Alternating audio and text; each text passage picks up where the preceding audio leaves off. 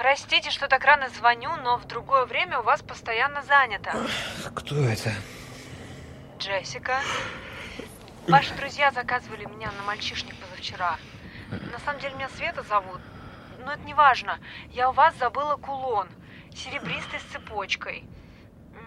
Скорее всего, на диване или под ним. Девушка, я лег в три часа ночи. Сейчас семь.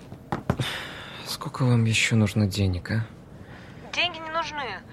Я его у подруги брала, она художник по реквизиту. Эту вещь в кино должны были снимать. Я обещала, что верну и забыла. А кулон уже один раз снимался, и сегодня его опять в кадр должны положить. Там внутри надпись и фотографии. Они не успеют изготовить такой же второй. Подругу уволят и никуда больше не позовут. Возьмете к себе на работу. Куда? В больницу?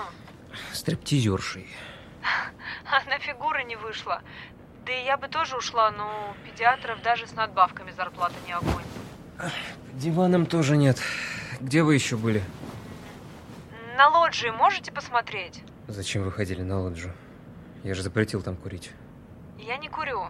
Один из ваших друзей, который меня пригласил, Николай. А, А, собственно, это он дал ваш номер. А, так вот, мы... он от- приставал к вам? Не, что вы, он нормальный. Просто его сыну поставили неверный диагноз. Мы договорились, что они приедут ко мне в среду. Когда вы только все успеваете?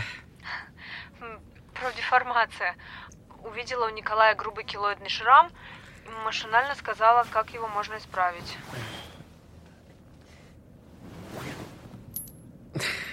Я нашел ваш кулон. Ура! Вы спасли целый фильм и нашу дружбу.